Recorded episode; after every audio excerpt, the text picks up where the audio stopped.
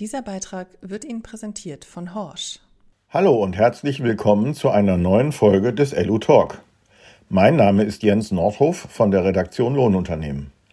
Als Thema dieses LU Talk habe ich mir eine für viele Lohnunternehmer und deren Kunden wichtige Dienstleistung ausgesucht. Die Anforderungen an eine möglichst gute Grundfutterproduktion für die Rinder- und Milchviehhaltung. Klingt im ersten Moment erst einmal nicht so spannend. Schließlich weiß doch jeder, wer gute Leistung bei Milch und Fleisch will, braucht Top-Silage. Soweit die Theorie. Die Praxis der Futterproduktion sieht aus sehr verschiedenen Gründen aber leider häufig ganz anders aus. Doch dazu gleich mehr. Dramatik bekommt das Thema jedoch, wenn man weiß, dass nach Expertenmeinung mehr als zwei Drittel aller Erkrankungen im Kuhstall auf schlechtes Futter, falsche Fütterung und Fehler in der Tierhaltung zurückzuführen sind. Da liegt eine der wesentlichen Stellschrauben für Erfolg oder eben Misserfolg in der Rinderhaltung. Und zumindest in der Futtergewinnung sind nicht nur die Landwirte gefordert, sondern auch die Lohnunternehmer als maßgebliche Dienstleister in diesem Bereich. Betrachten wir das Thema Grundfutter also mal aus dem Blickwinkel der Kuh. Darüber spreche ich jetzt mit André Hüting. Er ist Tierarzt und einer der vier Gesellschafter der Praxis an der Güterstraße in Hamminkeln am Niederrhein. Herzlich willkommen, Herr Hüting. Bitte stellen Sie sich unseren Hörern doch kurz selbst vor. Mein Name ist André Hüting, ich bin 45 Jahre alt, bin in Nordrhein-Westfalen im Kreis Borgen auf einem Milchviehbetrieb sozusagen aufgewachsen und auch geboren. Bin seit 2002 Tierarzt, habe in Hannover studiert, und bin seit 2002 auch in der Praxis an der Güterstraße angestellt, anfänglich gewesen als Tierarzt und 2010 als Teilhaber mit eingestiegen, vorwiegend für den Rinderbereich. Und ähm, seit Mitte letzten Jahres haben wir noch eine weitere Gesellschaft gegründet, die die Kublik GmbH, was ein Unternehmen ist, was auch die landwirtschaftlichen Betriebe, vor allem die Milchviehbetriebe, äh, als neutraler Partner zur Seite steht in Fragen von natürlich auch ein Part, der tierärztliche Part, aber auch hinsichtlich Fütterung und auch hinsichtlich, hinsichtlich betriebswirtschaftlicher Beratung. Und das sind die beiden Dinge letztendlich, die meine tierärztliche Arbeit die letzten Jahre begleitet und ich hoffe auch noch lange begleiten wird.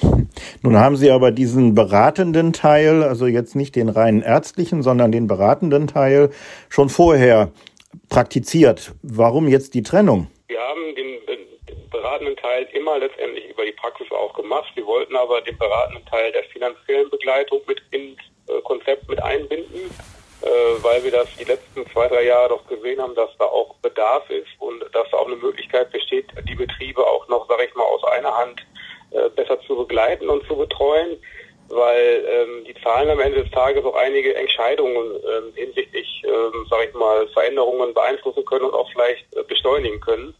Und äh, da ich nicht der studierte Betriebswirt bin, haben wir uns da Leute an die Seite geholt in der Kubik GmbH, die das schon jahrzehntelang machen und die auch mit Zahlen und auch mit diesen Dingen umgehen können. Und wir einfach noch ein weiteres Angebot an unsere Kunden mit der Kubik ähm, stellen wollten, aber zeitgleich natürlich auch ein Angebot an andere Betriebe mit der Kubik finden wollen, die vielleicht mal eine punktuelle, neutrale tierärztliche Beratung haben wollen die vielleicht einmal eine punktuelle neutrale futtermittelrechtliche Beratung wollen oder auch vielleicht diese finanzielle Beratung wollen. Ähm, das ist einfach ein Punkt, wo wir einfach uns mal breiter aufgestellt haben, um einfach noch näher am Kunden und dementsprechend auch am, an der Kuh zu sein. Aber vielleicht, um unsere Zuhörer noch ein wenig äh, vorher abzuholen, wie man so schön sagt, ähm, die Tätigkeit ihrer Praxis ist eben nicht nur das Kurative, sprich das Heilende, sondern eben sehr stark der Fokus auf Tiergesundheit, Tierhaltung und Tierfütterung in der Hoffnung und in mit dem Ziel, dass äh, Krankheiten gar nicht erst entstehen. So formuliere ich es jetzt mal kurz zusammengefasst. Vielleicht könnten Sie das noch etwas erläutern, was sich dahinter verbirgt und wie das funktioniert dass wir auch ein eigenes Labor haben und die Dinge, die in den Beständen als Problem vorhanden sind, wir auch relativ einfach bewerten und untersuchen können. Wir wollen weg von den therapeutischen Maßnahmen der Tiere, weil die Dinge, die wir vielleicht vorher regeln können, können wir zeitlich begrenzt regeln und sind oft zufriedenstellender, als quasi kranke Tiere zu operieren oder auch zu therapieren. Wie groß schätzen Sie denn den Anteil dessen, was man durch vorbeugende Maßnahmen an Krankheiten verhindern könnte? tierärztlichen Arbeiten, die wir zu verrichten haben, zu bestimmt 80 bis 90 Prozent auf Probleme zurückzuführen, die wir am Toch machen, die wir im Management machen. Und ich sage immer gern, die Kuh ist immer der Spiegelbild der Arbeit, die wir im Stall verrichten, sei es der Landwirt selber, sei es aber auch wir als Tierärzte. Und äh, wenn wir Sachen nicht richtig machen, kriegen wir das relativ schnell präsentiert in Ausschlägen in der Leistung, in Ausschlägen in Erkrankungsraten, vielleicht auch in Verlusten. Diesem, sag ich mal, Kampf muss man sich stellen, auch bereit zu sein, sag ich mal, die Spiegel vorgehalten zu bekommen. Und weil man das beinhaltet immer Veränderung Optimierung. Aber ähm, wir müssen einfach bereit sein, diese Veränderungen wahrzunehmen und auch vielleicht mal die Signale, die wir senden im Stall oder Rinder senden im Stall, einfach auch wahrzunehmen, aufzunehmen und dann auch äh, in Veränderungen äh, umzusetzen. Landwirte sehen natürlich äh, in erster Instanz auch gerne mal Kosten von etwas, bevor der Nutzen sich einstellt. Können Sie vielleicht mal ein Beispiel nennen, aus dem anschaulich wird, was eine Beratungsleistung ungefähr kostet, beziehungsweise was ein Effekt im Positiven im Tierbestand gewesen ist? Nun sind ja Wirtschaftlichkeitsfaktoren zum Beispiel auch äh, die Anzahl der Laktationen in einem Betrieb. Äh, ein oder zwei Jahre, eine oder zwei Laktationen mehr führt ja dazu, dass äh, die Kuh aus rein wirtschaftlicher Sicht heraus ähm, deutlich erfolgreicher wird. Und das ist, so vermute ich jedenfalls, auch ein Effekt Ihrer Beratung mit, oder? Ja, wenn wir, es gibt ja genug Daten, sage ich mal, die vielleicht äh, die Wirtschaftlichkeit auch hinsichtlich der Leistungsfähigkeit der Kühe einschätzen. Ich kann das nur sagen aus, den, aus dem letzten halben Jahr, auch mit der Erfahrung der Kublik. Wir haben diese Zahlen immer schon im, im Blick gehabt, aber jetzt äh, durch unseren äh, Axel Funteler, der da sehr viel Auswertung auch fährt von der finanziellen Seite her, äh, kriege ich noch mehr Einblick über jeden einzelnen Baustein, der jeden Liter Milch finanziell belastet. Mhm. Da ist die Spannweite sehr, sehr groß. Und die größte Stellschraube ist nach wie vor die Fütterung. Mhm. Die größte Stellschraube ist nach wie vor die Netto-Remontierungsrate. Mhm. Und eine große Stellschraube ist am Ende des Tages auch Eutergesundheit, auch was einerseits natürlich Behandlungen angeht, aber andererseits auch die Zellgehalte der Milch, weil darüber ich auch wieder andere Staffeln generieren kann bei der jeweiligen Molkerei, wie mein, meine Milch in den Inhaltsstoffen auch ist und in der Zellzahl ist. Mhm. Und diese Dinge, die sieht man jetzt mehr, weil ich auch deutlich mehr Zahlen bekomme und das verändert einen auch in einigen Entscheidungen wieder, wenn man ganz klar sagen muss, das und das macht Sinn, das macht keinen Sinn, weil das und das so viel kostet. Nur, wie gesagt, was ich sagte, die größte Stellschraube ist ganz klar auch der Futter, Futterbereich. Was bewirkt die Futterqualität oder anders formuliert, was richtet schlechte Futterqualität in Bezug auf Tiergesundheit und Leistung an? Gute Futter bedingt auch immer eine gute Herdengesundheit und mhm. bedingt auch immer eine gute Milchmenge. Mhm. Das ist einfach relativ einfach runterzubrechen. Natürlich haben wir Stellfaktoren, was Wetter angeht, was vielleicht auch Sorten angeht und andere Dinge, was die angeht gar keine Frage. Ähm, wir haben es nur für uns immer gesehen, jetzt auch in den, in den letzten Jahren, auch vermehrt, weil wir uns da auch extrem viel mit auseinandergesetzt haben, äh, weil wir einfach gesehen haben, wenn die Fütterung funktioniert, dann ist die Kuh gesund und dann haben wir auch deutlich weniger Probleme. Deswegen haben wir gesagt, gut, wir stehen immer hinter dem Fressgitter, was auch wichtig ist für uns. Aber wir müssen deutlich mehr den Fokus, und das haben wir die letzten Jahre auch gemacht, deutlich mehr den Fokus auf den Troch legen aber auch auf dem Weg des Futters vom Feld in den Troch hinein. Und da gibt es so einige Stellen, die man einfach auch, sage ich mal, und die versuchen wir auch in der Beratung einzubinden, mit äh, begleiten muss. Die Landwirte haben viele Dinge jeden Tag im Kopf, aber dass man hier und da die Dinge nochmal in die Relation setzt und sagt, das und das ist jetzt wichtig und das und das wollen wir haben und das und das musst du kommunizieren, dass wir es haben wollen. Und das ist ja manchmal auch immer so ein bisschen äh, die Problematik der Kommunikation, dass viele Dinge nonverbal kommuniziert, geglaubt werden aber nie stattgefunden haben. Und wenn es dann nachher irgendwo aus welchen Gründen auch immer nicht funktioniert hat, weiß jeder, was er jetzt haben will, aber hat es nicht gesagt. Und äh, deswegen versuchen wir schon, ähm, das zu regeln in der Zeit, wo wir es regeln können. Und das ist für uns ganz klar der Punkt der Ernte, um dass wir da Einfluss drauf nehmen können. Ich sag mal, wir, wir mischen uns, salopp gesagt, noch nicht in den Pflanzenanbau ein, in der Düngung und diesen Geschichten. Das wollen wir auch gar nicht. Da gibt es viel, viel kompetentere Leute wie wir. Ähm, aber wir haben äh, eine ganz klare Vorstellung, äh, was für Häckselängen wir im Maisbereich haben wollen, was für eine Aufbereitungsform wir im Mais haben wollen und danach gelagert natürlich auch, sag ich mal, was bedingt eine gute Verdichtung, wie soll eine Siloanlage aufgebaut sein, wie viel Vorschub brauche ich und natürlich dann das Entscheidende, wenn dieses Futter gut in den Futterstock reingekommen ist, wie gehe ich über den Mischwagen in der Rationszusammensetzung dann über hin, was kommt dem Troch denn de facto davon an? Mhm. Ist es auch so, wie wir uns vorstellen. Und diese Prozesse kann man an den jeweiligen Punkten begleiten und kontrollieren. Versuchen wir das machen wir auch. Und das wird auch von den Leuten sehr, sehr gut angenommen. Und ähm, ich bin mal im Grasbereich, das kann man dahingehend natürlich sagen, wir haben die Ackergräser hier, wir haben das Sauergrünland hier. Ähm, ein wichtiger Punkt für mich ist nach wie vor im Grünlandbereich natürlich natürlich der Schnittzeitpunkt, aber auch der Fokus, dass wir das Problem häufiger immer haben. Das liegt natürlich auch teilweise wirklich an den Temperaturen und der Trockenheit, dass die Grassilagen immer tendenziell zu trocken werden. Mhm. Und das ist ein Riesenproblem.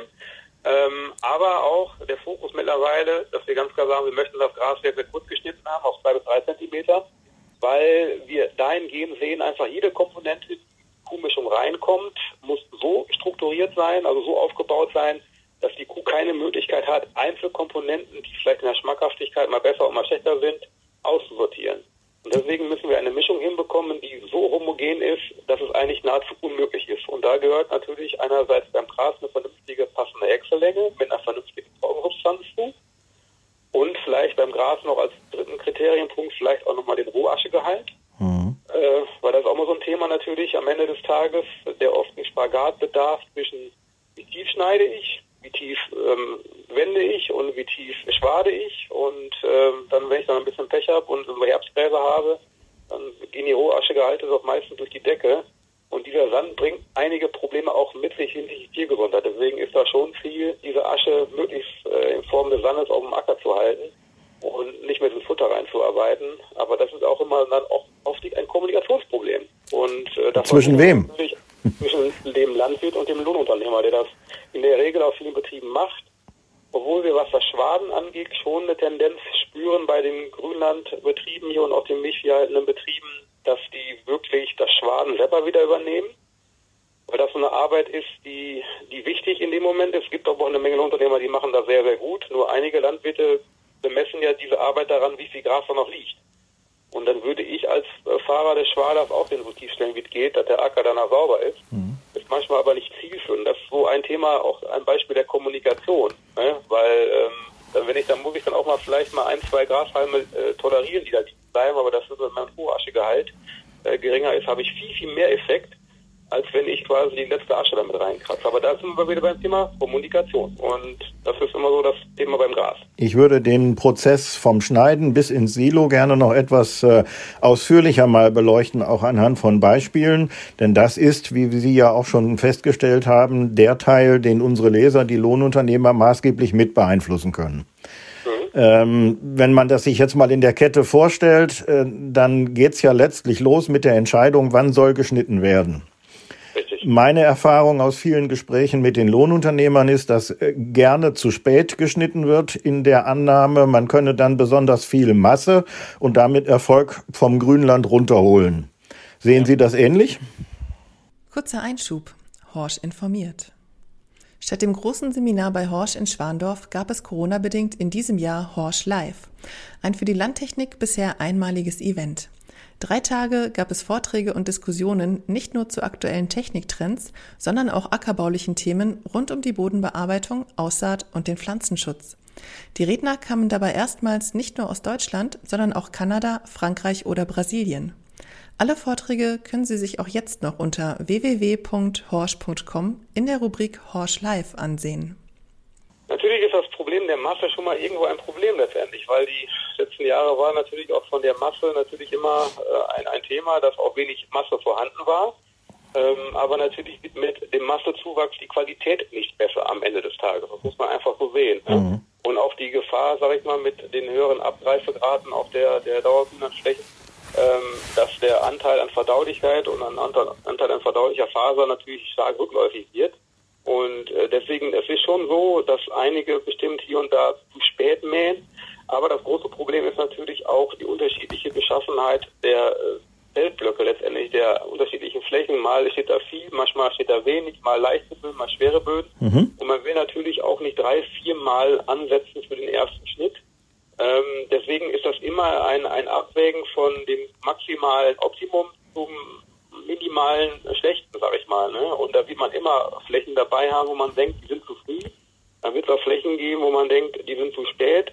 Aber diese Schnittzeitpunktgeschichte ist natürlich ein Riesenthema. Aber ich glaube, am Ende des Tages, das entscheidende Thema bei, beim Gras ist ganz klar Trockensubstanz und äh, das bedingt natürlich, je später ich schneide, desto höher wird die Trockensubstanz auch schnell zu hoch sein. Mhm. Und natürlich am Ende des Tages äh, bedingt die Trockensubstanz natürlich auch eine Form der Qualität in Form der Verdichtung und auch der Stabilität am Haufen. Was ist aus Ihrer Sicht ein guter Wert, der ein oder angestrebt werden sollte?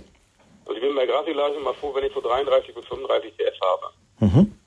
Das ist im Ackergras keine, keine große Kunst, sage ich jetzt mal salopp gesagt. Ne?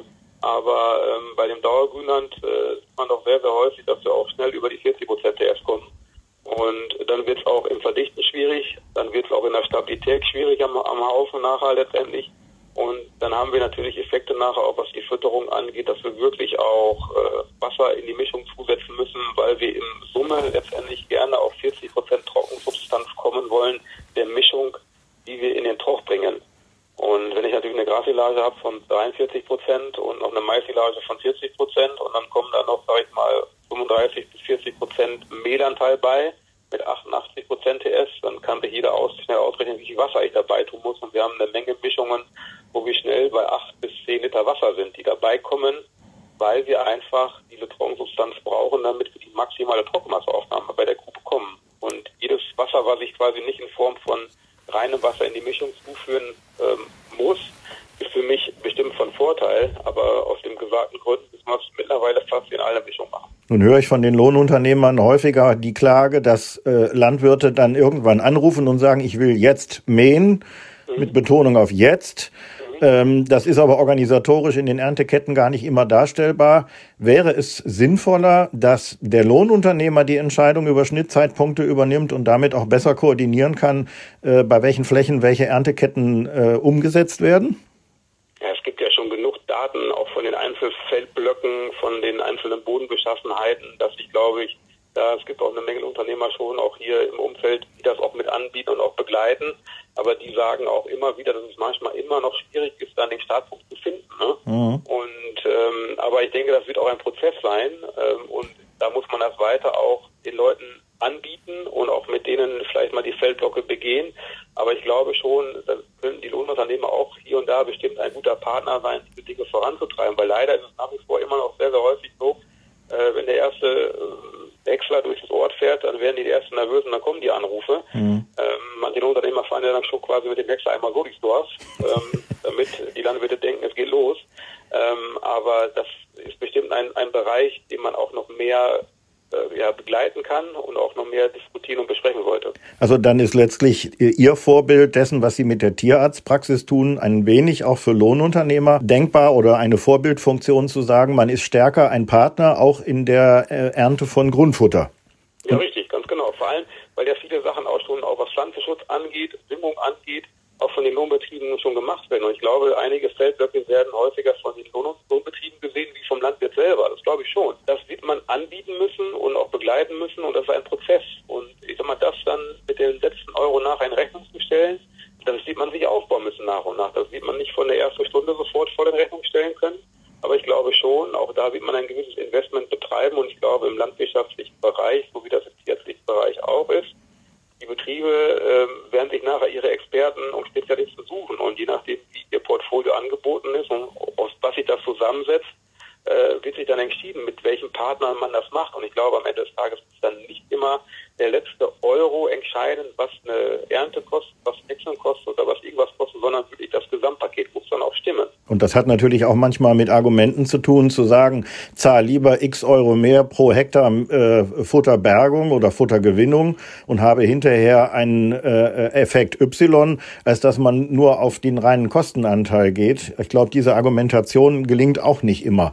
Denn wenn man sich das realisiert, das sind ja schon einige hunderttausend Euro, die ein Landwirt an Wert in einem Futterstock hat. Zehn Prozent mehr oder weniger ist dann schon ein Haufen Holz, wie man so schön sagt. Wenn wir das, wenn wir das in der Auswertung auch bei der Kuhblick sehen von den äh, Preisen pro Tonne produziertem Gras, es wird gern von Durchschnittswerten ausgegangen, die dem einzelnen Betrieb aber in keinster Weise helfen, weil es gibt ja auch nicht das Durchschnittskonto und nicht die, und nicht die Durchschnittsliquidität, die alle irgendwie, sage ich mal, dann äh, zufriedenstellt sondern es wäre eine sehr spezifische betriebliche Individualität. Mhm. Und äh, beim Gras war es teilweise so, da haben wir Kosten gehabt pro Tonne produziertem Gras von, sag ich mal, äh, von 55 Euro bis über 100 Euro. weil wenn dann nichts steht und die Qualität schlecht ist, dann die Überfahrten, das ganze Fix, die ganzen Fixkosten bleiben gleich, aber ich habe deutlich weniger Ertrag und dementsprechend ist die Spanne auch des Produzierten exorbitant hoch. Aber auch Flächenpreise und diese ganzen Geschichten stehen da und deswegen muss ich schon als Landwirt probieren, das Maximum unter den Gegebenheiten natürlich immer vor dem Vorwand auch was Wetter und andere Dinge machen, das Maximum rauszuholen, um, sage ich mal, auch irgendwo äh, ein Futter zu bergen, was vielleicht in dem Moment die bestmögliche Qualität hatte. Richtig, das, was machbar ist, sozusagen. Genau, das, was machbar ist, ganz genau. Und mhm. das kann man heute nicht sagen, was machbar ist.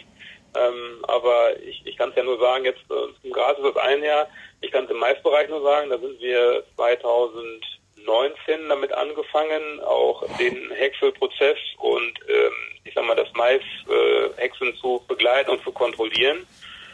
Und das war in 2019er Jahr schon ein spannendes Jahr, für mich persönlich auch, weil einige Lohnunternehmer hätten mich auch gerne irgendwo im Kosmos äh, hingewünscht, weil die auch ganz klar signalisiert haben, dass was jeder macht, ist vollkommener Quatsch. Das brauchen wir nicht, das haben wir jahrelang so gemacht. Mhm. Ähm, wir haben aber bei den Betrieben gesehen, die schon jahrelang davor, ohne unser Zutun, einen Fokus draufgelegt haben, dass das auch die Betriebe sind, die erfolgreich waren hinsichtlich ihrer Lebensleistung, hinsichtlich ihrer Milchmenge und auch hinsichtlich anderer Parameter. Und ähm, das war damals so ein einschneidendes Ergebnis für, für mich. Wir hatten damals mit einem äh, eine, einen Versuch gemacht auf einen Betrieb und da ging es darum, ähm, mit einem Mischwagen auf dem Betrieb und den Grundfutterkomponenten, die da waren, ich muss sagen, das war ein neuer Mischwagen, darzustellen, wenn wir den Mischwagen abstrus beladen, äh, schiefstellen, die Drehzeiten falsch einstellen, also viele Dinge machen, die man eigentlich nicht in der täglichen Arbeit mit einem Mischwagen tun sollte, äh, wollten wir damit darstellen, dann das, dass dann auf jeden Fall auch die Mischung schlecht wird. So, haben das dann gemacht auf dem Betrieb und haben geschüttelt mit der Schüttelbox und haben diese Daten erhoben und es kam bei dem raus, dass es fast mit zu vernachlässigen war, dass diese ganzen Sachen, die wir da gemacht haben, das Mischergebnis war eigentlich top. Und das einzige Unterschied bei dem Betrieb war wirklich, der hatte natürlich, der Mischwagen war neu, Punkt eins. Der war in normalen Menge befüllt, Punkt zwei, aber der hatte eine super Grundfutterbergung im Gras und im Mais. Okay. Und da sah man ganz klar, wenn du die Komponenten äh, optimal aufbereitet hast, dann kannst du mit dem Mischwagen so viel gar nicht mal verkehrt machen, wenn der auf technisch einwandfreiem Stand ist. Und aus dem Grunde haben wir dann für uns gesagt, okay, dann müssen wir den Fokus deutlich mehr auf die Grundfutterbergung legen. Und da dann die Maisernte anstand, sind wir dann mit der Schüttelbox sozusagen auf den Betrieben ähm, bei dem Hexevorgang, beim Annexen, beim Beginn des Häckselns dabei gewesen. Und da haben wir auf einmal die Unterschiede dann auch gesehen. Okay. Worin bestehen die? Vielleicht nennen Sie mal ein paar Beispiele.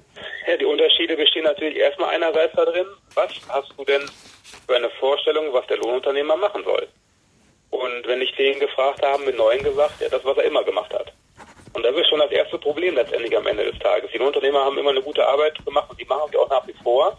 Aber sie stehen natürlich auch in dem Spagat zwischen Verschleiß, zwischen Hektarleistung und äh, anderen finanziellen Dingen. Und da muss man irgendwo so, so einen Punkt finden, wo das für alle Beteiligten irgendwie dann auch noch äh, funktioniert. Ähm, nur unser Ansatz war in dem Moment ein anderer. Wir hatten den Ansatz, wir wollen das Optimum für die Kuh herausholen. Was am mhm. Ende des Tages aber für den Landwirt ein Optimum bringt, aber auch für den Unternehmer und für uns als Praxis auch, weil ich sag mal, dementsprechend darüber, denke ich, auch besser die Rechnung bezahlt. Nur die Unterschiede und auch immer zurückzukommen, die Unterschiede in der Aufbereitung waren natürlich einerseits die Häcksellänge, mhm. war so ein Thema. Dann natürlich die Unterschiede waren die Trockensubstanzgehalte und die Unterschiede waren die Kornaufbereitung. Mhm. Und wir hatten für uns natürlich vorwiegend erstmal ganz stark die Kornaufbereitung im Fokus, weil wir darüber auch viele Erkrankungen ähm, bei den Kühen haben, die wir schwer rückwirkend, wenn das nicht gut in der Ernte gemacht wird, steuern können, was auch zu wirtschaftlichen großen Verlusten, auch zu Tierverlusten führt.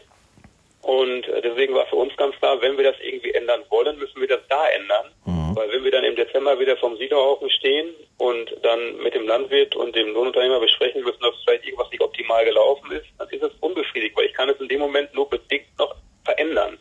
Und deswegen haben wir gesagt, wollen wir in diese Erntekette rein und in diesen Ernteprozess rein. Und das haben einige Lohnunternehmer spitzmäßig aufgenommen.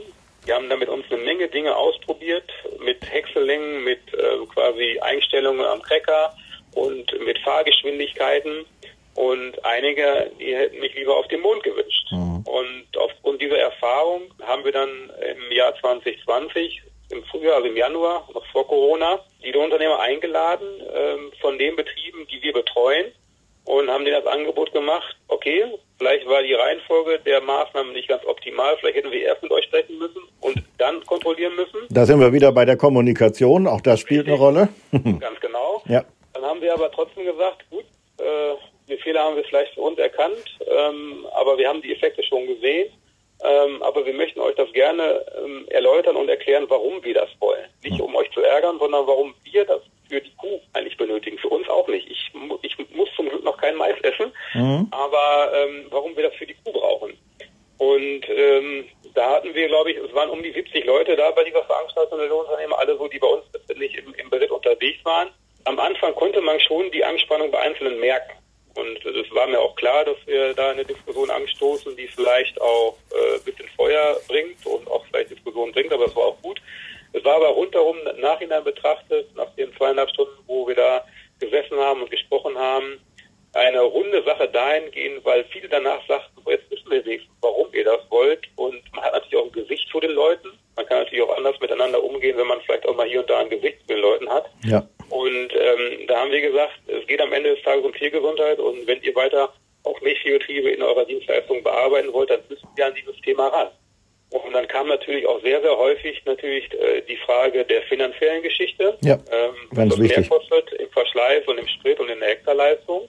Aber wir sehen auf den Betrieben auch ganz klar, und einige Unternehmen haben das auch jetzt in diesem Jahr, also 2020, also im letzten Jahr muss ich schon sagen, im letzten Jahr 2020, auch extremst umgesetzt, die Dinger sei es die Kornaufbereitung, sei es die Häckselängen. Wir haben viele Prozesse wieder begleitet mit der Schüttelbox. Wir haben viele Dinge gesehen, die deutlich besser waren. Wir haben viele Dinge auch in der Kommunikation, wo wir gesagt haben, es geht jetzt nicht besser, was auch wichtig ist. Man muss auch mal sagen können, wenn der Mais im Aufwuchs schlecht ist, in der TF hoch ist und äh, wie gesagt, vielleicht einige Dinge nicht passen, dass man sagt, so, wenn das Optimum herausholt, es geht jetzt nicht mehr. Und dann wird auch nie jemand kommen im Winter und sagen, das gefällt mir so nicht. Weil dann ist klar, man hat in dem Moment entschieden, das ist das Maximum, mehr geht nicht. Und da haben wir auch gemerkt, dass viele Unternehmer auch gesagt haben, kontrolliert ihr das lieber?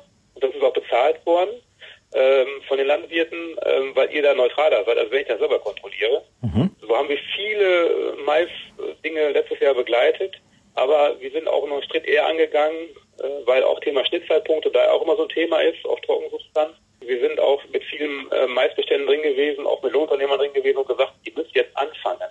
Und wenn man dann teilweise dann wirklich gesehen hat mit der NIRS-Messung, wie Trockensubstanzgehalte teilweise schon fortgeschritten waren, dann waren wir froh in Beständen, dass wir überhaupt dann gesagt haben, ihr fangt jetzt an, weil die hätten sonst noch eine Woche bis zehn Tage länger gewartet. Mhm. Und das hätte natürlich dann dazu geführt, dass die Trockensubstanzgehalte durch die Decke geschossen wären. Und gebe ich zu, bin ich ein Fan auch mal von konkreten Beispielen. Wenn Sie sagen, der Lohnunternehmer hat einen Mehraufwand von 20 äh, Euro pro Hektar, und wir unterstellen mal, dass ein Landwirt 50 Hektar Mais zu ernten hat, dann reden wir letztlich über 1000 Euro. Richtig. Und teilweise an Futter, Futterwerte eingefahren wird von 100.000 Euro. Und das ist genau die Relation, die ich gerne dabei zum, äh, zutage fördern wollte. Das ist ja auch eine Hilfe für Lohnunternehmer, um so etwas zu argumentieren, sodass am Ende, um das als kleines Fazit mitzunehmen, äh, der Spezialist gefragt ist, das Know-how auf der gesamten Linie und äh, letztlich die Qualität sich durchsetzen wird und auch, um aus Sicht der Lohnunternehmer es zu formulieren, gute Chancen bestehen, mit einem solchen Konzept äh, selber die eigene Position zu verbessern und den eigenen Erfolg auch. Ja, richtig. Und ich glaube auch, auch die eigene Zufriedenheit und vielleicht noch einen anderen Sichtwinkel auf die Dinge zu bekommen. Die Masse ist die gleiche, wenn ich die schlecht aufbereitete reinfahre oder gut aufbereitete reinfahre. Aber das, was dann du daraus machst, ist exorbitant anders. Darum geht's. Und das gilt letztlich für Tierarzt und Lohnunternehmer gleichermaßen. Genau, richtig. Das ist auch so. Ja. Ähm, ich sage immer gerne, jeder verdient sich gegeneinander. Mhm. Das ist am Ende des Tages auch so. Und nicht jeder Tierarzt passt zu jedem Betrieb und nicht auch jeder Lohnunternehmer passt zu jedem landwirtschaftlichen Betrieb. Ähm, das ist so. Es muss ein Arbeiten auf Augenhöhe sein und auch mit dem gleichen Blick in die gleiche Richtung.